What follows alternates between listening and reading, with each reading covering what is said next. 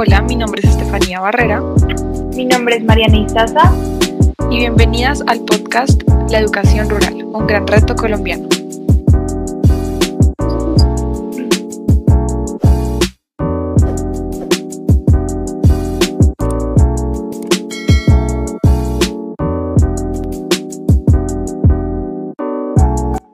Hola. Bienvenidos a todas las personas que nos están oyendo en este podcast. Em, pues nos presentamos, yo soy Estefanía Barrera, estudiante de 11 del gimnasio femenino y actualmente estoy en economía. Eh, me presento, yo soy Mariana Izaza, eh, también estoy en grado 11 en el grupo de economía y queremos darle una especial bienvenida a toda la comunidad gimnasiana que nos escucha.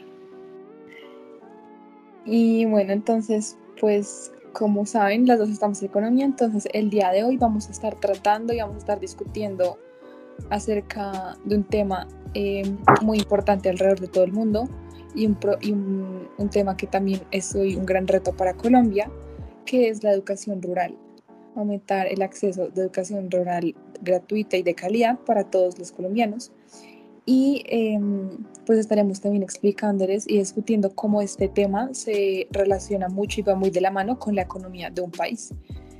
Entonces, pues no sé si Mari nos quieres comentar un poco acerca, que, acerca del ODS número 4, que es un objetivo de desarrollo sostenible, específicamente el de educación de calidad. Eh, sí, Stefana. Eh, los objetivos de desarrollo sostenible son un total de 12 objetivos creados por la ONU, que son unos objetivos de desarrollo que pueden ayudar a un país y al mundo a acabar con las problemáticas principales. Entonces el objetivo número 4 habla de garantizar la educación inclusiva, equitativa y de calidad y promover oportunidades de aprendizaje durante toda la vida para todos. Em, este objetivo se planea cumplir para 2030, o sea, de aquí a nueve años, donde planea asegurar de que todos los niños y niñas terminen una enseñanza primaria y secundaria que ha de ser gratuita, equitativa y de calidad y producir resultados de aprendizaje pertinentes y efectivos. Exactamente, entonces así como lo dice Mari, este es un objetivo que pues no solo se plantea en Colombia, es un objetivo que lo ideal es que se cumpla alrededor de todo el mundo y en este caso en particular estamos, estaremos viendo cómo se ha ido manejando y cómo vamos en términos de educación avanzando en Colombia, qué tanto se ha cumplido, cuáles son nuestros mayores retos, porque pues cada país tiene unas condiciones y un contexto diferente que hacen que, este, que estos objetivos se obstaculicen o sean más fáciles de lograr. Entonces, pues antes de iniciar, queremos, em, queremos contarles cómo la educación se relaciona con la economía, porque tal vez pueden llegar a aparecer temas o aspectos independientes, pero realmente van, van muy de la mano. Entonces, para empezarnos a contextualizar en cuanto a este tema,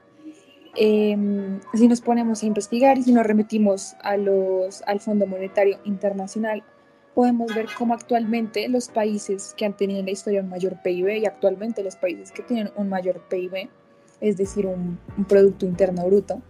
son los países con la mejor educación en el, en el mundo. Entonces vemos como entre más educación, entre mejor educación de calidad, em, pues los países van, su, economía va creciendo. Y además hay ciertos puntos en los que una educación contribuye al desarrollo de las economías. No sé si Marinas quieras comentar cuáles son esos puntos en los cuales la educación contribuye a la economía. Bueno, la educación contribuye mucho al desarrollo de la economía incrementa, porque incrementa mucho la productividad laboral al generar, al generar capital, generar capital humano. Entonces ya para nadie es un secreto que pues entre más educación tenga una persona, es, más es capaz de resolver eh, más conflictos, por ejemplo, sociales y económicos, entonces puede llegar a, a aportarle mucho a una economía de un país. Pues aumenta la innovación mediante la creación de nuevos conocimientos sobre nuevas tecnologías, procesos y productos, y facilita la difusión de conocimiento e información para la implementación pues, de tecnologías externas. Pues entre más hay educación hay mayor empleo, mayor empleo significa mayores ingresos, por ende aumenta pues, el consumo de la economía y la economía de un país pues entra en aumento. Exactamente, y para que tal vez lo puedan entender un poco mejor, si, lo pone, si ponemos un ejemplo de la vida cotidiana, podríamos, no sé, eh, decir que X persona estudió en un colegio con una educación de calidad, fue a la universidad y gracias a eso logró conseguir un empleo, ¿cierto? Y ese empleo le genera a la persona ciertos ingresos, los cuales eh, pues ese dinero lo va a destinar a la compra de, no sé, de, pues de sus cosas básicas como es la comida, los servicios, pero también va a consumir em, ropa, bueno, no sé, lo que cada quien quiera comprar y eso lo que va a generar es un mayor consumo y una mayor demanda en la economía. Y así como con esas, esos actos pequeños de cada persona es como se va construyendo una economía más sólida y la, la, economía se va desarrollando en el país. Entonces vemos cómo la educación realmente es parte fundamental de la economía. Sin embargo, como les decía al principio, no podemos comparar nuestro país con países como con los mayores PIBs del mundo, que son Suiza, Noruega, porque las, las condiciones sociales y el contexto de estos países, de, nuestro, de Colombia a esos países son muy diferentes. Es decir, que Colombia zona, cuenta ahorita con una mayor zona, zonas rurales que estos países, por lo que para ellos no es un gran reto llevar la educación rural, porque pues no es una gran zona que tengan que cubrir, mientras que acá mayor parte y es una gran parte de nuestra educación debe ser rural. Entonces vemos cómo, pues no nos podemos comparar, pero sí podemos tomar estos países como puntos de referencia. Entonces, Sobre... sí, dale, dale, Sobre la, la educación rural, pues cabe resaltar como un poco cómo funciona muchas de esas educaciones. Eh, muchos de los niños que viven en las zonas rurales del país deben caminar aproximadamente dos horas muchas veces para poder llegar a su institución educativa. Y muchas veces eso les va a disminuir pues su calidad de educación porque pueden llegar tarde o hay que no van a poder llegar porque no sé, por ejemplo en etapas, en zonas donde hay mucho invierno y en épocas de invierno, si un río que tienen que cruzar se sube mucho, pues no hay forma en, los que, en la que los niños puedan llegar al colegio y pues ahí empiezan a perder la calidad de su educación. Pues cabe resaltar que es importante, como mencionar, que para muchos niños es muy complicado poder llegar a sus instituciones debido a la condición de las zonas rurales en las que viven. Exactamente, entonces vemos como el problema no viene solamente de la cobertura que tienen la educación rural, sino la infraestructura que cuentan estas personas donde viven porque en el caso que dice Mari, pues son niños que sí que tienen acceso a una escuela, a un centro educativo, pero no tienen la forma de llegar ahí. Entonces, bueno, vamos viendo cómo la educación, el, el problema central, el reto no es solo ampliar la cobertura, sino los medios y, y la infraestructura que, que, tenemos en estas zonas. Y también vemos cómo hay una gran diferencia entre la educación en zonas rurales y en zonas urbanas, porque en zonas urbanas de Colombia hay actualmente hay una cobertura del 65% de educación, mientras que en las zonas rurales hay una cobertura del 30%, es decir, casi la mitad de lo que hay en zonas urbanas. Y aún así vemos como en las zonas urbanas la cobertura no es del 100%, igual tenemos un déficit de educación tanto en lo urbano como en, en lo rural, siendo en lo rural pues el porcentaje aún más grande. Entonces, eh, pues vemos que el, como que el déficit de educación no, son, no, es solamente en lo rural y también en lo urbano y que no todas las personas tienen el medio para acceder a la educación. Por más de que ella se ofrezca, por más de que sea la posibilidad, no todo mundo tiene el, el acceso a esto. Sí, exacto, no, no es fácil acceso y realmente yo supondría que debe ser muy desgastante uno tener que caminar tres horas para poder llegar a su institución y eso inevitablemente va a bajar la calidad de educación y, y las ganas de aprender de un niño porque eso puede ser muy desgastante física y emocionalmente. Exacto, y si nos ponemos a revisar como esta situación en Colombia con el objetivo de desarrollo número 4, que es del que estamos hablando, educación de calidad, vemos como de cierta forma no lo estamos cumpliendo porque eh, el objetivo establece que todos los niños y niñas deben tener el acceso garantizado a una educación de calidad. Tal vez en Colombia lo que estamos haciendo es sí ampliar la cobertura, pero no estamos dando ese acceso. Es decir, no le estamos dando las posibilidades a los niños de que puedan ir hasta su escuela porque no tienen, o sea, tienen que pasar por un río, no tienen un puente, Entonces sí, se está ampliando la cobertura, pero no se está dando el acceso, que es el objetivo principal del desarrollo. Entonces ahí entramos en otro conflicto, que es cómo dar ese acceso en Colombia, sabiendo pues que es una zona de tanto conflicto y por esto eh, ese tema se hace aún más complejo. Sí, creo que en este punto de la conversación se podría llegar a cuestionar qué es la educación de calidad, porque siento que podemos no tener muy claro qué es eso. Y para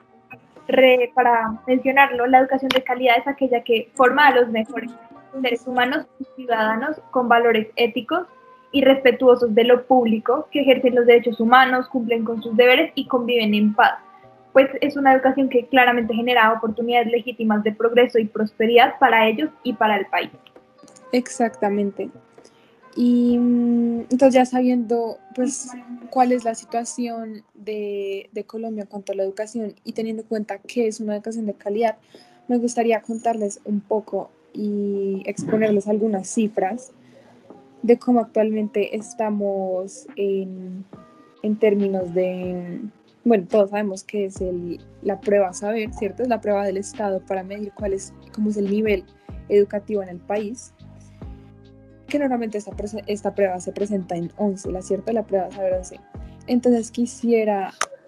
eh, contarles algunas, algunas estadísticas para que nos demos cuenta cómo es esa diferencia educativa en la zona rural y en la zona urbana, cómo contrastan. Cuánto, bueno, esta prueba está dividida en diferentes, en diferentes secciones, una es el lenguaje, otra las matemáticas, bueno, hay diferentes aptitudes que se evalúan. En el lenguaje, por ejemplo, la educación rural está eh, en un porcentaje aproximado, en, del, en el 2017 estuvo aproximada en 300, aproximadamente en un porcentaje de 300, mientras que en, en que, mientras que la, la, educación urbana estuvo por encima del puntaje de esta, de esta prueba, estuvo bastante puntos por encima, lo que demuestra cómo por más de que se garantice una educación, la, las aptitudes de los estudiantes no es la misma, por lo mismo que les decía ahorita, el contexto en el que vive, pues para nadie es un secreto que en Colombia se vive un contexto de postconflicto muy grande, lo que hace que, que todos estos temas sean más complejos. Entonces vemos como, por más de que se garantice una educación en las zonas rurales, pues esta no, no garantiza que una persona viviendo en la urbanidad tenga las mismas aptitudes que una persona viviendo en, en zonas rurales. Em, pues las instituciones educativas pues en el sector rural se enfrentan pues con las siguientes dificultades que hacen que pues el rendimiento sea menor al de pues las ciudades de aglomeraciones, intermedios y esos, esos dos como de la zona eh, urbana y es que tienen bajos niveles educativos en el contexto comunitario que inciden en el imaginario de la necesidad de contar con una educación formal. Pues hay condiciones de pobreza que afectan las decisiones de enviar a los niños a la escuela, el desplazamiento y la falta de empleo y la falta de identidad. Eh, sobre todo con estos dos se puede eh, deducir que muchos niños son obligados o deben trabajar y ayudar en sus casas en el campo porque los papás no tienen las las oportunidades económicas para poder llevar al hijo al colegio y pues como, como resultado los ponen a trabajar en el campo o algo así. Eh, la educación es motivación para lograr mayores recursos. Eh, los docentes no tienen todas las herramientas pedagógicas, didácticas, físicas y de, liderazgo para motivar a los estudiantes y a los padres de familia.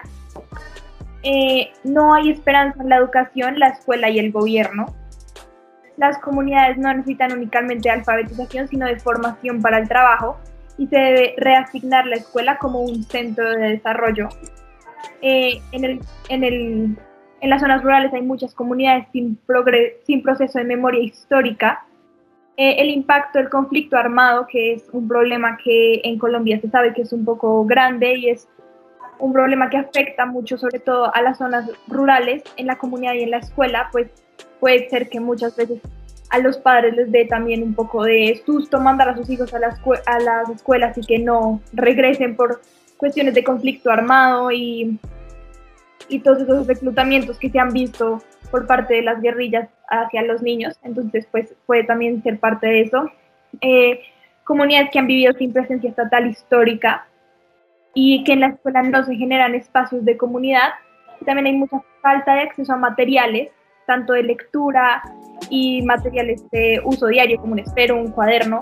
Muchas veces hay mucha falta de esos materiales que son muy necesarios como para un buen desarrollo en, en la vida educativa. Y quisiera, con eso que dijo Mari, quisiera recalcar un punto que ella decía y es que se tiene una educación, se tiene acceso a la educación rural, pero entonces algo muy importante que ella decía era esa motivación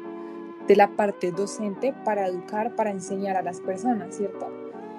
Yo creo que pues, esa es parte fundamental del aprendizaje de una persona. La forma en la que uno recibe la información influye directamente en si yo la tomo, si yo no la tomo, en cómo la entiendo. Y entonces para esto quisiera eh, comentarles que, em, que, bueno, que actualmente, eh, cambiando un poco de tema, actualmente, eh, bueno, se supone, estamos hablando de que un acceso a una educación debe ser una educación completa, ¿cierto? Es decir, en la educación tenemos la etapa preescolar, primaria y secundaria. Actualmente en las zonas rurales nada más vemos el acceso a educación primaria y preescolar y primaria, pero entonces, ¿qué pasa con la educación secundaria, porque es realmente esa educación secundaria la que nos da acceso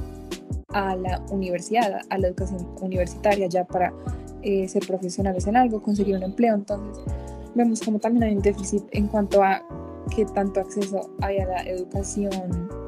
secundaria y em, en las zonas rurales, pues ahorita en los centros educativos que cuenta, con los que cuenta Colombia en zonas rurales, solamente el 46,6% de estos centros educativos ofrecen educación primaria. Educación preescolar lo ofrece el 37,5% y la educación secundaria únicamente el 8,4%, ni siquiera un 10%. Entonces vemos como de todos los centros educativos, que si bien sabemos que no es mucha la cobertura, es nada más del 30%, vemos como solo de ese 30%, el 8% ofrece una educación eh, secundaria. Entonces, pues también vemos acá un déficit porque, entonces, ¿qué estamos haciendo? ¿Qué estamos avanzando? Sí, estás estudiando en una educación rural, pero luego eso a qué te va a llevar si no vas a poder tener acceso a una educación universitaria porque no has completado tus estudios pues a nivel colegio. Entonces sí hemos avanzado, pero en cierto punto vemos como ese avance se frena porque no se completa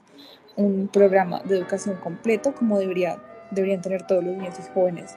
en el país. Y en una cifra que me parece muy importante de recalcar es que en el 2014 casi un millón de niños y jóvenes en edad eh, pues de estar en el colegio estaban fuera del sistema educativo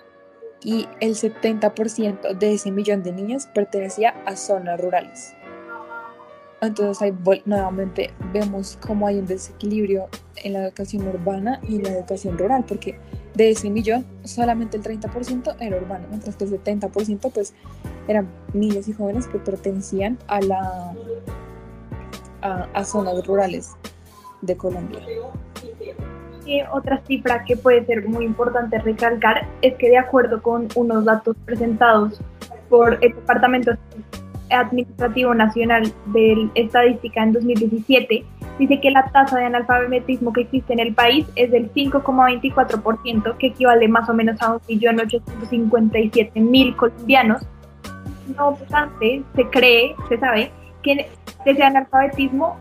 eh, en el sector rural el 12%, el 12,6% de personas son analfabetas en el sector rural. Por lo tanto, es posible afirmar que la población de la que se hizo el estudio, la población censada en el sector, se concentra el 50% analfabeta en la, en, en la zona rural. el 50% de las personas que fueron eh, censadas, el 50% es analfabeta y son de la zona rural y en 2016 el promedio de años de educación en una zona, rural era 5,5 años por estudiante, mientras que en una zona urbana era de 9,6, es casi el doble. O sea, la gente en las zonas urbanas pasa casi el doble de años en el colegio que en las zonas rurales. Y también unas cifras, ya que estamos aquí comentando cifras y datos, em, algo que me parece muy chévere de recalcar es que, pues bueno, no, también tenemos que ver lo positivo y en lo que hemos logrado avanzar, ¿cierto? No solamente podemos ver lo que nos falta, sino también lo que hemos logrado en cuanto a la educación rural, bueno, lo que ha logrado el país y demás. Y es que en las zonas rurales, los educadores, los docentes, eh, aproximadamente hombres, eh, hombres profesores, se cuenta con 40.255 docentes, mientras que la cifra de mujeres es de 63.000. Entonces vemos como también en el sector rural se rompe un poco esa brecha de género, porque pues el, el, número de, educadoras mujeres es más alto que el de hombres. Y asimismo pasa en la zona urbana. En, en, la educación urbana, pues bien, nos estamos enfocando en lo rural, pero me gustaría comentarles que en la educación urbana, 68.000 son hombres y 140.583 docentes son mujeres. Entonces me parece algo muy chévere también de recalcar que, que tal vez acá en este tema se rompe un poco esa brecha de género que ha existido a lo largo de los años. Y pues, también parece muy importante hablar de cómo es la calidad de la educación rural. Eh, hasta los años 90, que fue hace varios años, las escuelas, tanto las escuelas como los estudiantes rurales han mostrado muchos avances importantes, los cuales se deben principalmente a la expansión y consolidación de modelos educativos, pues o sea, desde los años 90 la educación ha podido evolucionar un poco y ahora es posible no necesariamente tener que estar presencialmente en el colegio para poder de alguna manera aprender y yo creo que lo hemos más que aprendido sobre todo en este año que llevamos confinados que hay muchas otras formas de aprender, entonces siento que eso puede haber ayudado a la calidad de la educación rural. Comentando esto que dice Mari, algo que también es importante que, que hablemos y que nos, nos, gustaría que lo entendieran más a fondo, y es que eh, los principales factores que, que obstaculizan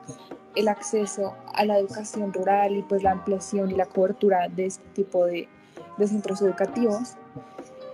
pues uno es la falta de instituciones educativas, como dijimos al inicio, y dos son las condiciones en las que muchas de estas personas viven, las condiciones de los lugares donde viven o incluso las condiciones de, de los centros educativos. Sí, listo, bien, se puede construir un centro educativo, pero ¿en qué condiciones están estudiando sus niños? Están estudiando con, con o sin internet, como decía Mari, están estudiando con o sin materiales, em, el acceso a servicios públicos, porque pues cuando hablamos de, de, acceso a la educación no solo, solo hablamos al acceso del conocimiento,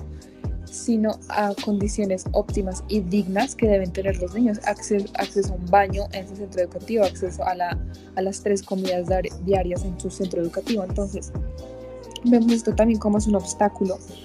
y, e impide que la educación rural sea pues de, de mayor calidad. Y algo también importante es que, que también a veces la educación rural se ve impedida por la preparación de los docentes. Y como les decía, listo, pueden existir muchos centros educativos en muchas partes alejadas de Colombia, pero qué tan efectiva está siendo su educación porque no sabemos qué tan bien preparados están esos docentes. Ok, los niños asisten a su escuela y demás, etcétera, pero qué tan de calidad es esa información que están recibiendo o verdaderamente si les va a ser útil o no, pues por lo mismo que hay, hay un gran problema en la preparación de docentes. O sea, la educación de, rural no solo la debemos pensar como una infraestructura, como un, un salón de clases, así, no, sino no tanto la forma, sino el fondo del asunto, que es qué tipo de educación o qué tipo de preparación están teniendo los docentes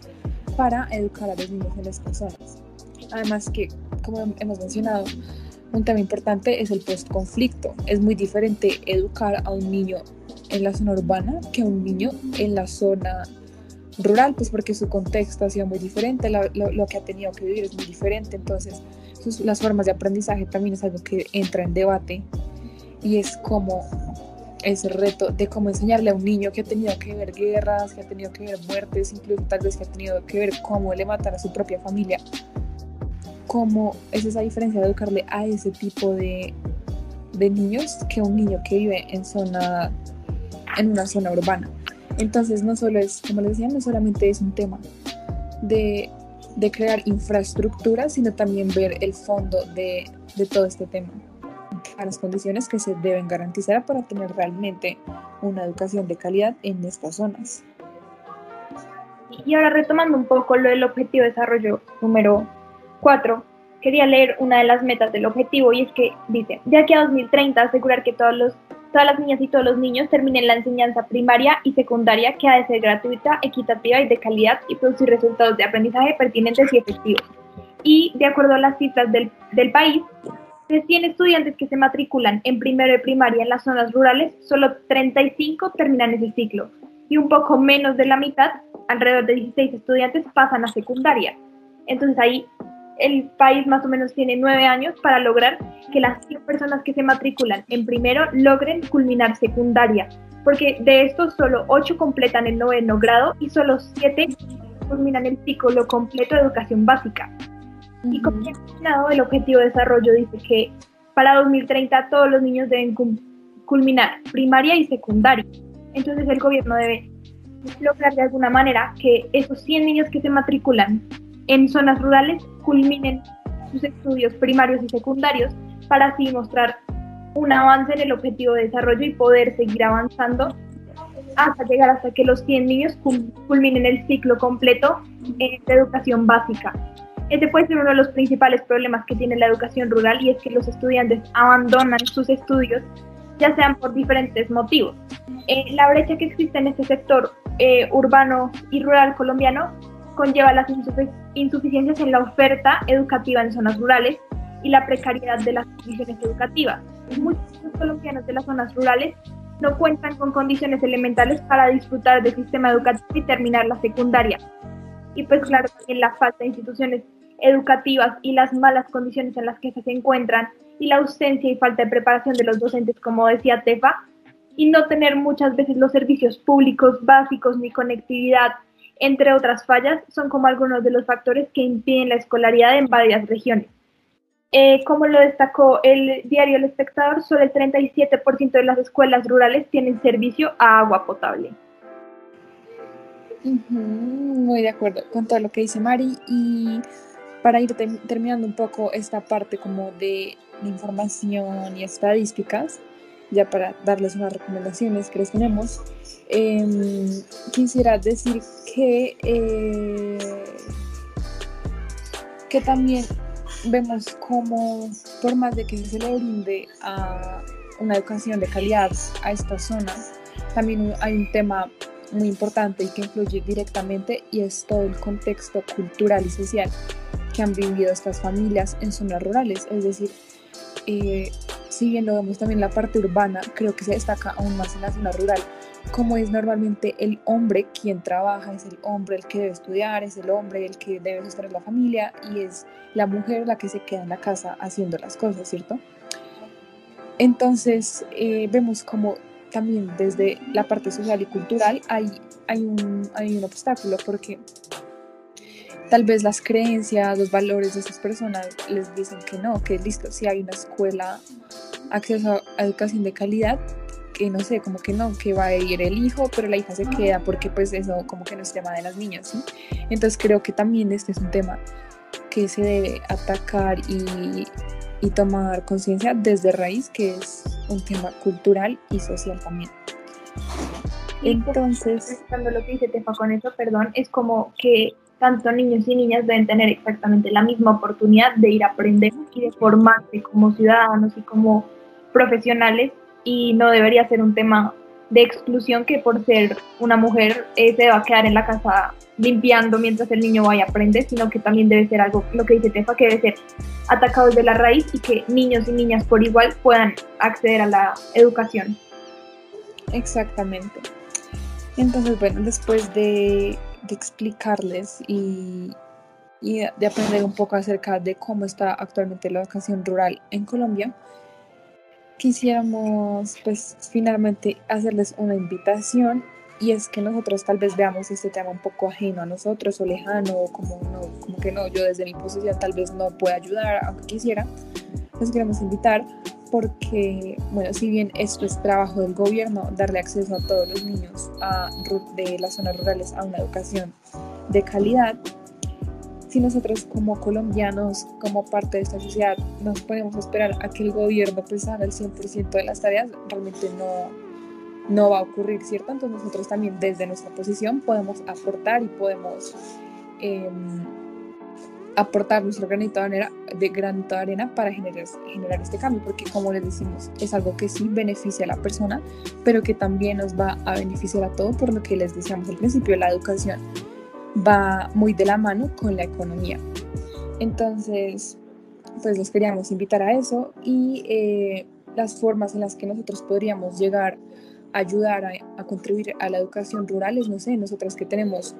eh, que estamos en un colegio en la urbanidad, tenemos acceso a muchos materiales, a muchas cosas que en cierto punto no usamos y que en las zonas rurales esto sí va a beneficiar mucho. Entonces nosotras podemos, las invitamos y, y las que lo puedan hacer, podemos donar nuestros materiales, ya que como María decía al principio, ok, sí, se tiene un tema avanzado en cuanto a la infraestructura rural, pero más allá de la infraestructura es el fondo de esa educación. Entonces, ok, el niño tiene su escuela, pero tiene un lápiz, tiene un cuaderno, como que tenemos que ver más allá. Entonces nosotras desde nuestra posición podemos ayudar, eh, donar las cosas que ya no usemos y que sabemos que sí van a ser de gran ayuda eh, para los niños en estas zonas. Y no sé si Mari nos quieras contar qué otras formas y qué, qué organizaciones o fundaciones existen hoy en día en Colombia que apoyan la educación rural. Eh, sí, Tefa, pues como les mencionaba, nos parece muy importante que nosotros como ciudadanos de la zona rural podamos aportar de alguna manera, donando los cuadernos que, o los libros que nos quedan guardados por allá y que nunca volvemos a usar. Un niño de una zona, de una escuela rural le podría dar un uso muy bueno. Eh, la Fundación Corpo Educación, eh, como respuesta a las necesidades que se han diseñado, tienen diferentes propuestas para incluir y fortalecer el sector. Una de ellas es un proyecto que se llama Educación Rural, y es del Ministerio de Educación Nacional que busca incrementar el acceso con calidad a la educación en el sector desde preescolar hasta media y promover la retención de niños y niñas y jóvenes en el sistema educativo para mejorar la pertinencia de la educación para las comunidades rurales y sus poblaciones escolares con el fin de elevar la calidad de esta población. También hay una fundación llamada Planeta Rural, la Fundación de Alpina y la Fundación Cultural los chaguales. Si les interesa ayudar, podrían contactarse con cualquiera de estas tres fundaciones para hacer cualquier donación y estoy segura que ellos los ayudarían y mandarían eh, sus donaciones a personas que realmente lo necesiten de las zonas rurales. Exactamente, entonces bueno, queríamos dejarles esta reflexión e invitación final y tal vez ya como para resumir un poco todo lo que dijimos, entonces bueno, sabemos que uno, la educación va de la mano con la economía, eh, vemos como los países con los más altos estándares de educación son los países que actualmente cuentan con el mayor PIB, que sin embargo no nos podemos comparar porque nuestras, nuestro contexto social y cultural y nuestra demografía es muy diferente a los de los países europeos con mayor PIB. Ellos tal vez no tienen que cubrir tanta educación rural, mientras que en Colombia gran parte de la educación que se debe ofrecer em, a los jóvenes y niños es educación rural. Entonces, pues por ese lado no nos podemos comparar, pero sí nos sirven estos modelos para ejemplificar cómo la educación incrementa el desarrollo económico dentro de un país. Entre mayor educación, pues tenemos un mayor empleo, es decir, mayores ingresos y la economía pues va creciendo. Entonces, pues es muy importante em, la educación dentro de la economía y más allá que queramos buscar una educación de calidad rural por la economía, debemos también pensarlo en que es un derecho y que todos los humanos deberíamos poder acceder a una educación de calidad, ya sea para que la economía crezca, ya sea para que haya más tecnología, cual sea su fin, pues es primordial y es una prioridad que todos tengamos acceso a, esa educación de calidad, en especial las personas que viven en zonas pues de conflicto y que es más difícil para ellos acceder a, a esta educación. Y no sé si Mari quieras añadir algo. Sí, ya para cerrar, si están más interesados aún en el tema y ver cómo de verdad como la educación es un problema bastante grande y que al que todos deberíamos ayudar, los invitamos a meterse a la página de los Objetivos de Desarrollo Sostenibles y buscar el objetivo número 4, donde van a poder encontrar unos datos destacables y las metas del objetivo para que se den cuenta como de lo preocupante que es a veces la situación de la educación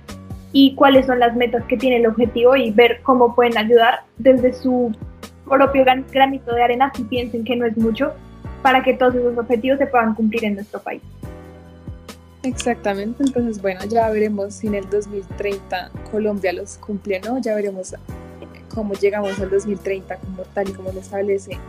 nuestro objetivo de desarrollo sostenible. Y bueno, muchas gracias a todos por escuchar. Esperamos que hayan aprendido un poco sobre esta situación en nuestro país y las formas en las que esto afecta a nuestra economía y cómo desde nuestra posición podemos ayudar. Gracias.